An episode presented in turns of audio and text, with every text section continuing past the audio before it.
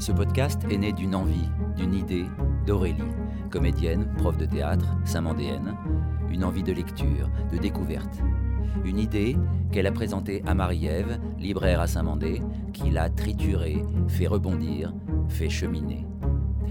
Et si on rassemblait des livres présentés par Marie-Ève, lus par Aurélie Un thème, des classiques, des nouveautés, un peu de jeunesse, quelques pages, pas plus de 20-25 minutes, le temps d'un trajet en voiture, en métro, d'une promenade, des paroles buissonnières, pour se laisser porter par les mots des autres, rêver, donner envie d'en lire plus peut-être, ou conserver le mystère de l'extrait. À vous de dire, à vous d'écouter. Alors qu'on réfléchissait au thème de ce cinquième épisode, on s'est tourné une fois de plus vers l'étape de l'actualité littéraire, et ce sont elles qui nous ont soufflé l'idée du thème, la justice. Et aussi, c'est vrai, parce que le sujet me passionne. La justice, une injustice, c'est aussi un très bon ressort dramatique pour un livre. On se révolte avec les protagonistes, on prend parti facilement, on a envie de savoir la fin. Dans la tradition dramaturgique qui veut qu'il y ait un obstacle, des difficultés à surmonter pour faire un bon roman ou une bonne pièce de théâtre, un fait d'injustice fournit un bon angle d'attaque. Et on ne parle même pas des faits divers qui offrent toute l'action possible avec en plus un côté réaliste. Le champ est large, il faut donc le restreindre un peu pour ne pas créer trop d'envie et de frustration et ne pas tirer tout le fil de la littérature. Alors on a choisi celui de l'injustice, avec deux angles différents. Le premier, c'est la peine injuste, démesurée, sans raison, ou carrément parce qu'elle met en jeu la vie d'un homme. Le deuxième angle, c'est la justice que l'on se rend à soi-même, et toujours bien sûr, nos choix ont mêlé les nouveautés et des livres plus classiques et un livre jeunesse. Fin du suspense, voici nos choix. Le premier livre, c'est Le dernier jour d'un condamné de Victor Hugo, paru pour la première fois en 1829, maintenant édité chez Folio.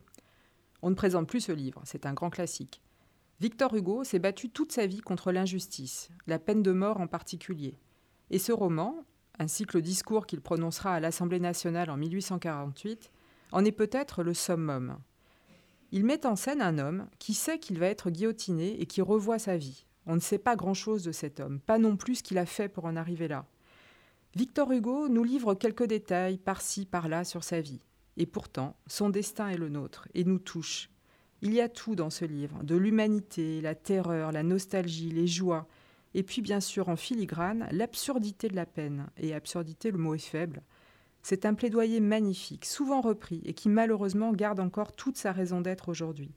Le passage qui suit, c'est le tout début du livre. Condamné à mort.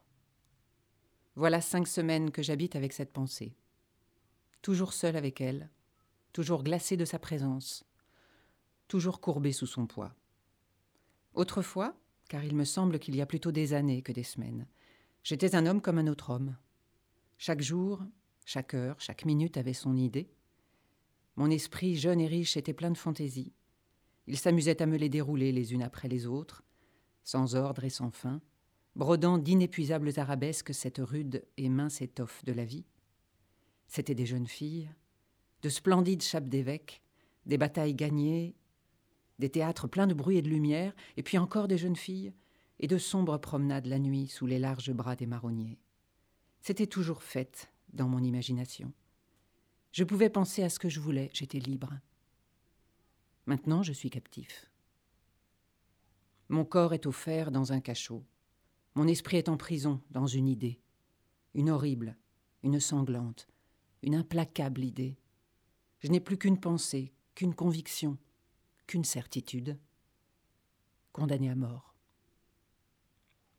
Quoi que je fasse, elle est toujours là, cette pensée infernale, comme un spectre de plomb à mes côtés, jeune et jalouse, chassant toute distraction, face à face avec moi misérable, et me secouant de ses deux mains de glace quand je veux détourner la tête ou fermer les yeux.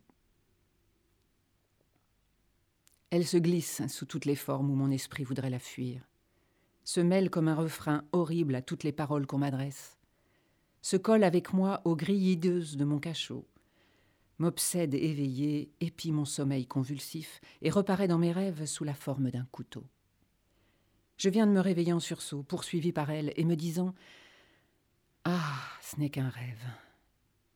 Eh bien, avant même que mes yeux lourds aient eu le temps de s'entr'ouvrir assez pour voir cette fatale pensée écrite dans l'horrible réalité qui m'entoure. Sur la dalle mouillée et suante de ma cellule, dans les rayons pâles de ma lampe de nuit, dans la trame grossière de la toile de mes vêtements, sur la sombre figure du soldat de garde dont la giberne reluit à travers la grille du cachot, il me semble que déjà une voix a murmuré à mon oreille Condamné à mort.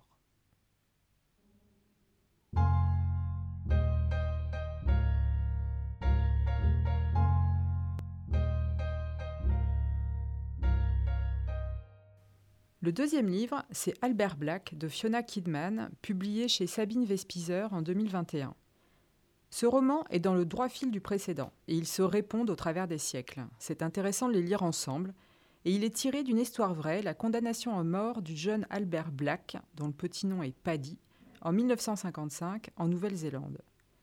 Ce jeune homme, irlandais, décide à 18 ans de tenter sa chance au loin. Il est plein d'espoir, mais il va faire de mauvaises rencontres, de mauvais choix, jusqu'à la rixe malheureuse où un homme perd la vie. Tout l'art de ce livre, c'est de décortiquer ce qui le conduit là, son enfance en Irlande, avec des parents aimants, son arrivée plein d'espoir dans un pays nouveau, mais aussi le procès, le contexte en Nouvelle-Zélande qui en éclaire l'issue. C'est magnifiquement écrit, c'est plein de retenue et d'empathie en même temps, et d'une très grande force. On a choisi de vous lire les toutes premières pages du livre, alors que Paddy s'apprête à rejoindre le lieu de son procès, et vous allez découvrir la langue magnifique et imagée de Fiona Kinman. Octobre 1955. Si Albert Black chante en sourdine, il se revoit presque de retour là-bas chez lui, à Belfast, l'endroit d'où il vient. Il commence par fredonner de tête en silence, mais les mots se bousculent pour sortir de plus en plus fort. Je suis un petit falori, un guetterie marder irlandais. Il ne sait pas exactement ce que signifie falori, mais son pas lui a dit qu'il croit que ça parle de chagrin. Et en ce moment, c'est précisément ce qu'il éprouve. Un falori est un gars inoffensif, il aime juste rigoler un peu. Voilà ce que Pa disait. La ferme, Paddy hurle une voix, et d'autres voix la rejoignent à l'unisson. Ferme ta gueule, Paddy Et lui, il chante. Je peux faire tout pareil que vous. Ta gueule, ça ne s'adresse pas vraiment à lui, c'est juste un truc à brailler quand des hommes sont enfermés dans des cellules de pierre derrière des portes d'acier. Ils hurlent et ils braillent jour et nuit, et leur voix est la seule chose qu'ils possèdent.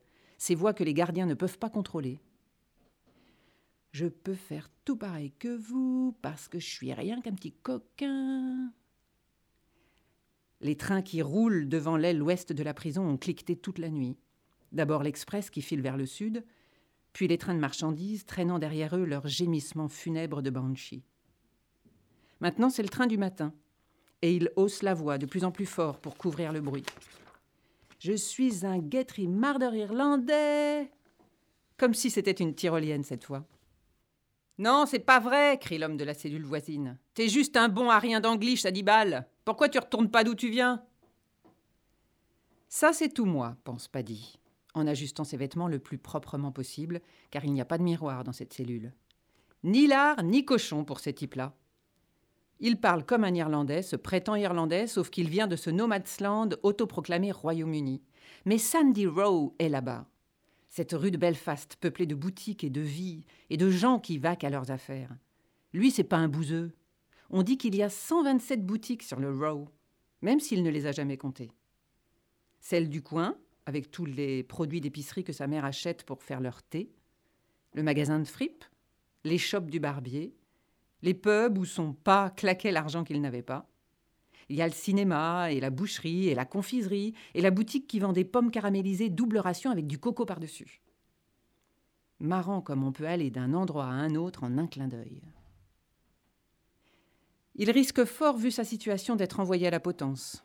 Il se voit sur une estrade, le public en bas qui attend le dernier acte de la pièce. L'estrade sera en réalité une porte de trappe il sera en pleine santé, debout, bien droit. Et la minute d'après, il plongera, jeté d'un niveau à un autre, dans un état différent, celui des morts. Voilà ce qu'il va faire, passer d'un monde à un autre, son passé et son avenir confondus. Tous les acteurs de cette pièce resteront en vie, mais lui peut-être pas. Qui peut savoir ce qui se passera ensuite? Il s'autorise quelques courtes allées et venues, pose les yeux sur la fente de la porte. La cellule, environ 3 mètres sur 2, comporte un sommier de lattes métalliques vissé au sol, recouvert d'un matelas en toile fourré de paille qui empeste encore l'urine du dernier homme qui a dormi dessus. Un établi avec trois étagères où il range son papier à lettres et un livre, les cigarettes que Peter, son ami du Sud, lui a apportées, un seau pour chier qui devrait être vidé, mais le type qui aurait dû le faire est toujours en retard, comme s'il devait différer le plus longtemps possible la tâche dont il est chargé. Et justement, à l'instant où il colle l'œil sur l'ouverture, voilà qu'arrive un gardien, celui qui s'appelle Dess, un petit maigrichon à la mâchoire saillante, un trousseau de clés à la main. Il laisse Albert franchir le seuil, lui tend sa cravate. On ne la lui avait pas laissée dans sa cellule de peur qu'il se pende avec. Il n'est pas prêt pour ça, pas encore. Il improvise un nœud Windsor, tandis qu'on le pousse vers le monde extérieur.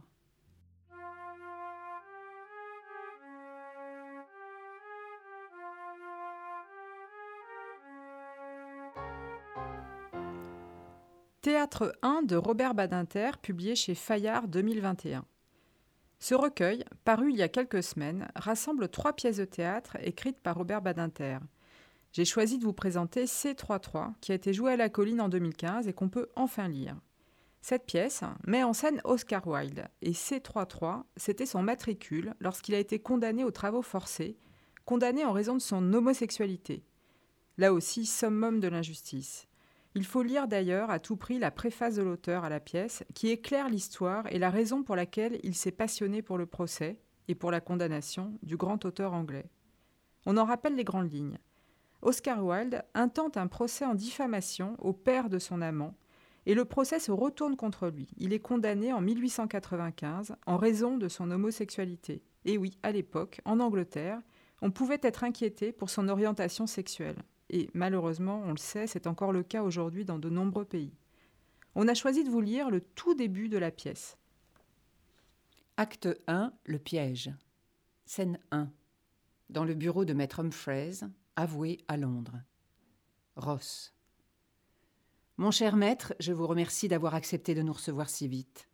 Je suis venu avec Lord Alfred Douglas, un ami d'Oscar, que cette affaire intéresse tout particulièrement. Oscar doit nous rejoindre aussitôt que possible. Voici le corps du délit. Il pose une enveloppe sur le bureau. Ce matin, au club de Wilde, le marquis de Queensbury, le père de Lord Douglas, a remis au portier cette carte adressée à Oscar. Wright, le portier, a été si choqué par son libellé qu'il l'a aussitôt mise sous enveloppe. Humphreys tire de l'enveloppe une carte de visite et lit lentement à Oscar Wilde posant au Somdomite Ross. Oui, le marquis de Queensbury connaît mieux les règles de la boxe que celles de l'orthographe. Humphreys, reposant la carte sur la table. Il demande à voir M. Wilde, lui a-t-il répondu Ross. Certainement pas. Queensbury poursuit Oscar de sa haine depuis des mois. Il le diffame en tout lieu. Il est venu l'insulter jusque chez lui. Il a tenté de faire un scandale au théâtre Saint-James il y a 15 jours lors de la première de sa pièce. Et maintenant, il dépose cette carte ouverte à son club. Oscar est là de ce maniaque. Que doit-il faire? Humphreys. Eh bien, il pourrait déchirer cette carte ridicule et l'oublier. Douglas. Vous n'y songez pas. C'est la meilleure chose qui pouvait nous arriver. Mon père nous a fourni lui-même la preuve de ces diffamations. Nous le tenons enfin. Il faut le faire condamner, l'envoyer en prison, le réduire au silence. Ross. Vous ne voyez donc pas, Bosie, que votre père tend un piège à Oscar? Les mots qu'il utilise sont ceux que son avoué lui a dictés. Il a déjà sans doute rassemblé des témoins et des preuves. Douglas. Des témoins de quoi? Des preuves de quoi? Ross. Bosie, vous savez mieux que personne de quoi je parle. Revenez sur terre. Et ne poussez pas Oscar dans l'arène judiciaire où ses ennemis l'attendent. Toute sa vie, Oscar s'est moqué de la société hypocrite dans laquelle nous vivons. Et maintenant, il irait lui demander la protection de ses lois. Ce rôle-là n'est pas fait pour lui. S'il jouait les procureurs de vertu, rien de bien n'en pourrait résulter. Et je ne parle pas du pire. Douglas. Ça veut dire quoi le pire? Ross. Je n'ai pas besoin de vous rappeler dans ce bureau la loi de 1885. Tout acte d'homosexualité entre adultes consentants est passible d'une peine de deux années de prison. Douglas. Mais jamais, si l'on ne met un terme brutal à ces agissements, jamais mon père ne s'arrêtera. C'est un maniaque, un fou furieux. Il a ruiné la vie de ma mère. Il a conduit au suicide mon frère aîné. Il ne lui a jamais pardonné que la reine l'ait élevé à la dignité de père d'Angleterre, alors que les lords écossais avaient refusé de le réélire, lui, à la Chambre des lords. Il s'est convaincu que mon frère devait son titre à une liaison secrète avec Lord Rosebery, notre Premier ministre, dont il était le secrétaire particulier.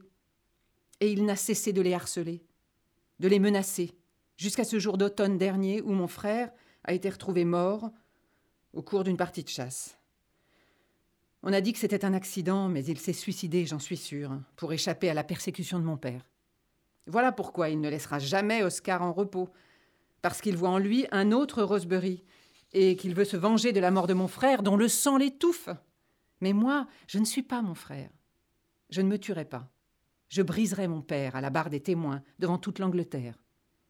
C'est seulement quand je l'aurai montré tel qu'il est, une ignoble brute, et quand il aura été condamné que mon frère sera vengé, et qu'Oscar aura la paix. Et moi aussi. Pendant cette tirade, Wilde, très élégant, redingote et lisse blanc à la boutonnière, est entré dans le bureau. Il s'est immobilisé dans l'encadrement de la porte. À la fin du propos de Douglas, Wilde s'approche de celui-ci, lui prend la main et la baise. Humphreys. Puis-je vous faire remarquer, Lord Douglas, que ce n'est pas vous, mais M. Wilde qui est en cause, et que c'est à lui seul de prendre la décision? Douglas. Mais elle est prise, sa décision. C'est celle que je viens de vous dire, n'est-ce pas, Oscar? Wilde. Je souhaite d'abord connaître votre avis, maître Humphreys. Vous le voyez, mes amis sont divisés. Robbie est contre le procès, Bosie en rêve. Et vous Qu'en pensez-vous? Humphreys. Je serai précis, monsieur Wilde. Dire de quelqu'un publiquement en Angleterre qu'il pose au sodomite constitue une grave diffamation. Douglas. Vous voyez, Oscar, je vous l'avais dit. Humphreys, avec un petit geste d'énervement à l'encontre de Douglas. Mais attention, tous les mots comptent. Queensbury n'a pas écrit sodomite, mais posant au sodomite. La différence est considérable. Wilde. Vraiment, maître Humphreys? Humphreys. Oui, monsieur Wilde. Pour être acquitté, Queensbury n'aura pas approuvé que vous avez commis des actes de sodomie, mais seulement que vous jouez au sodomite. Wilde. Pourriez-vous m'expliquer les règles de ce jeu? Cela doit être passionnant.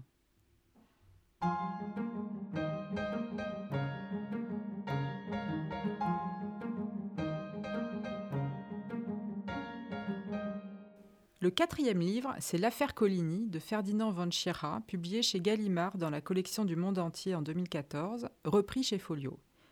Le thème de la justice en englobe un autre. Peut-on se faire justice à soi-même? A priori, vous allez tous répondre que non, bien sûr. Mais dans les deux livres qui vont suivre, dont un livre jeunesse, les partis pris des auteurs éclairent le sujet. Dans ce livre-ci, L'affaire Coligny, l'auteur met en scène Caspar Leinen, un jeune avocat commis d'office, chargé de défendre Fabrizio Coligny. Ce dernier est accusé d'avoir assassiné Hans Meyer, un riche industriel allemand, et il ne nie rien.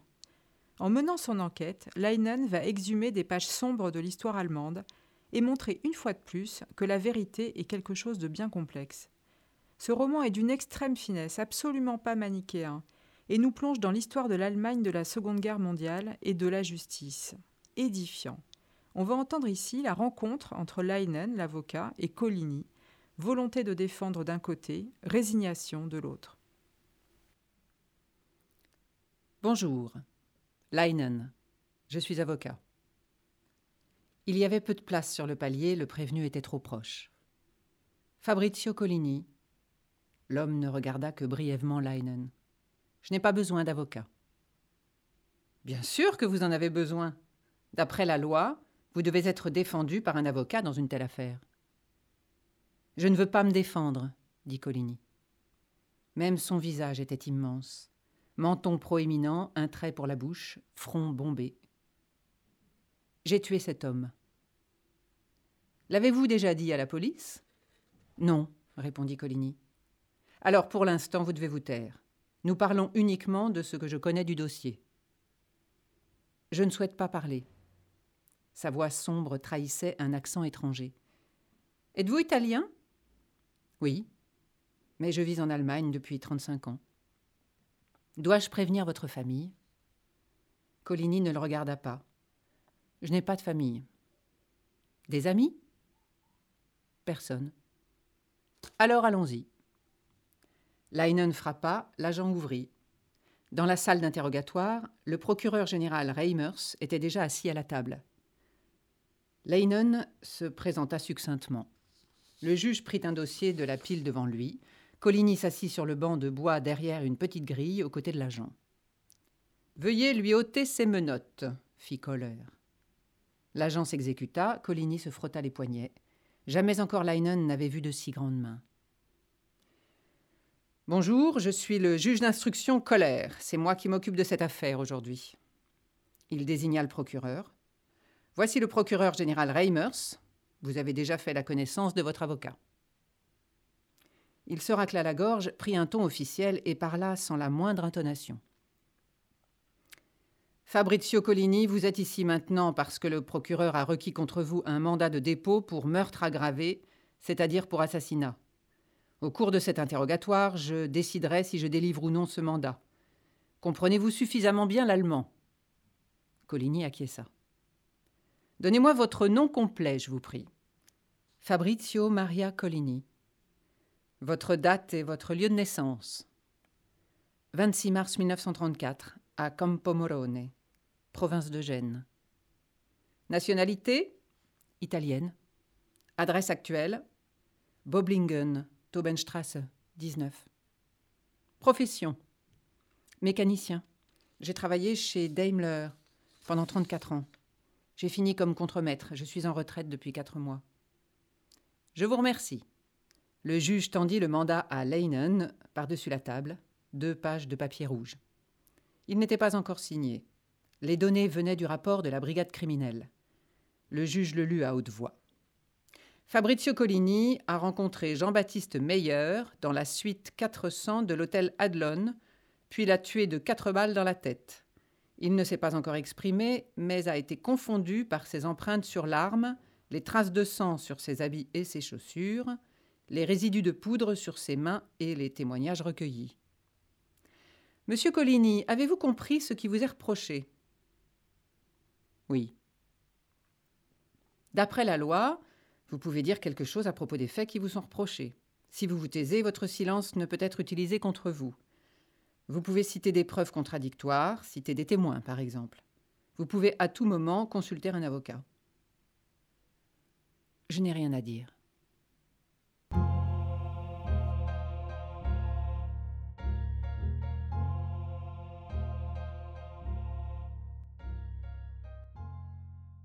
Le dernier livre, c'est Comme un homme de Florence Inkel, publié aux éditions Nathan dans la collection Court toujours en 2020.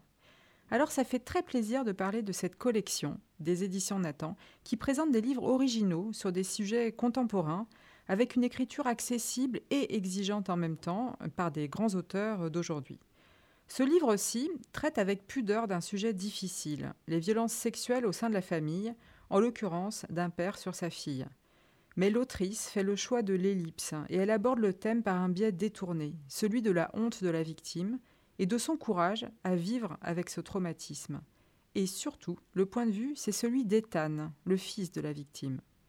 Dans l'extrait qui suit, on est au tout début du roman, et le garçon vient de comprendre ce qui a eu lieu dans le passé de sa mère, et il n'a plus qu'une idée en tête, tuer son grand-père. Vous allez tout de suite percevoir comment l'écriture est limpide et haletante en même temps. Des sanglots l'étouffaient alors qu'il progressait dans la neige. Une congère ou un hoquet le faisait trébucher par moments. Ethan était déjà faible et fatigué.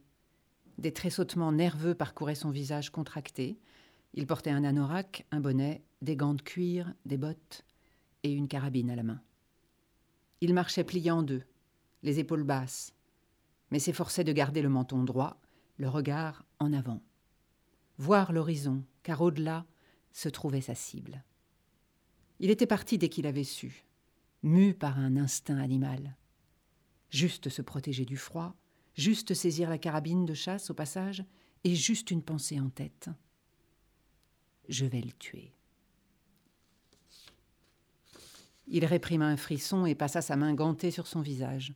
L'odeur du cuir le rappela à lui-même, une odeur rassurante de bête morte. Il reprit sa marche avec détermination. Il le trouverait. Tôt ou tard, il le trouverait.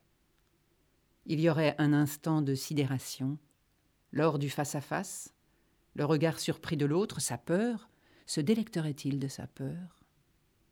Avant de comprendre ce que signifiait le canon de la carabine pointé vers lui, puis il faudrait appuyer sur la détente. Il y aurait du sang. La blancheur immaculée du sol serait souillée, et il tomberait, celui qui paraissait taillé dans le roc. Il s'écroulerait dans un gargouillis ridicule. Il serait alors enfin sans dignité, pantin inanimé, icône brûlée. Cet homme devait rendre la dignité qu'il avait volée. Un nouveau sanglot secoua Ethan jusqu'à la nausée.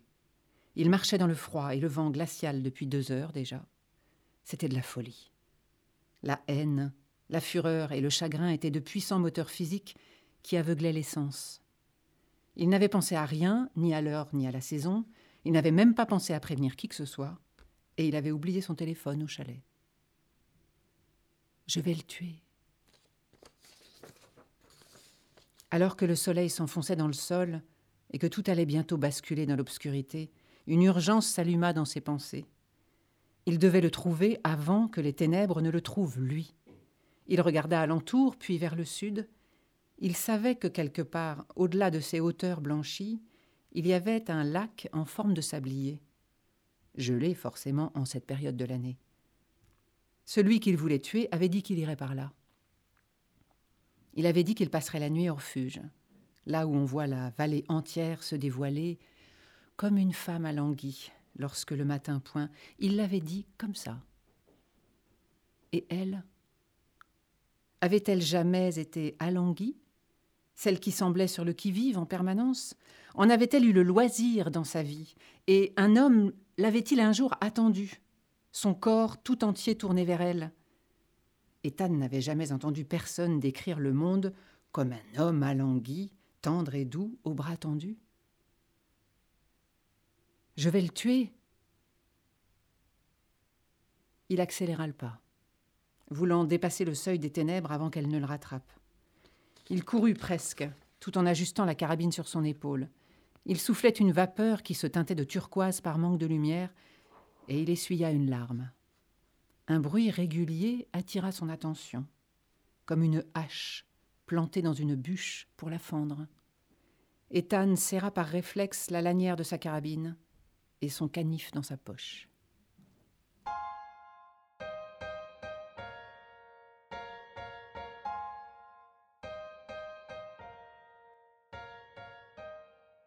Voilà, on espère que ces textes vous ont plu, qu'ils vous ont donné envie d'en lire plus ou d'en écouter plus.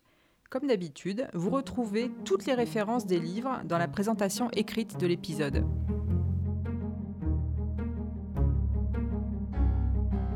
C'était Parole buissonnière. Présentation Marie-Ève Charbonnier. Lecture Aurélie Rusterholz. Musique, prise de voix, mixage Volodia Descalzi, 3ZK Productions.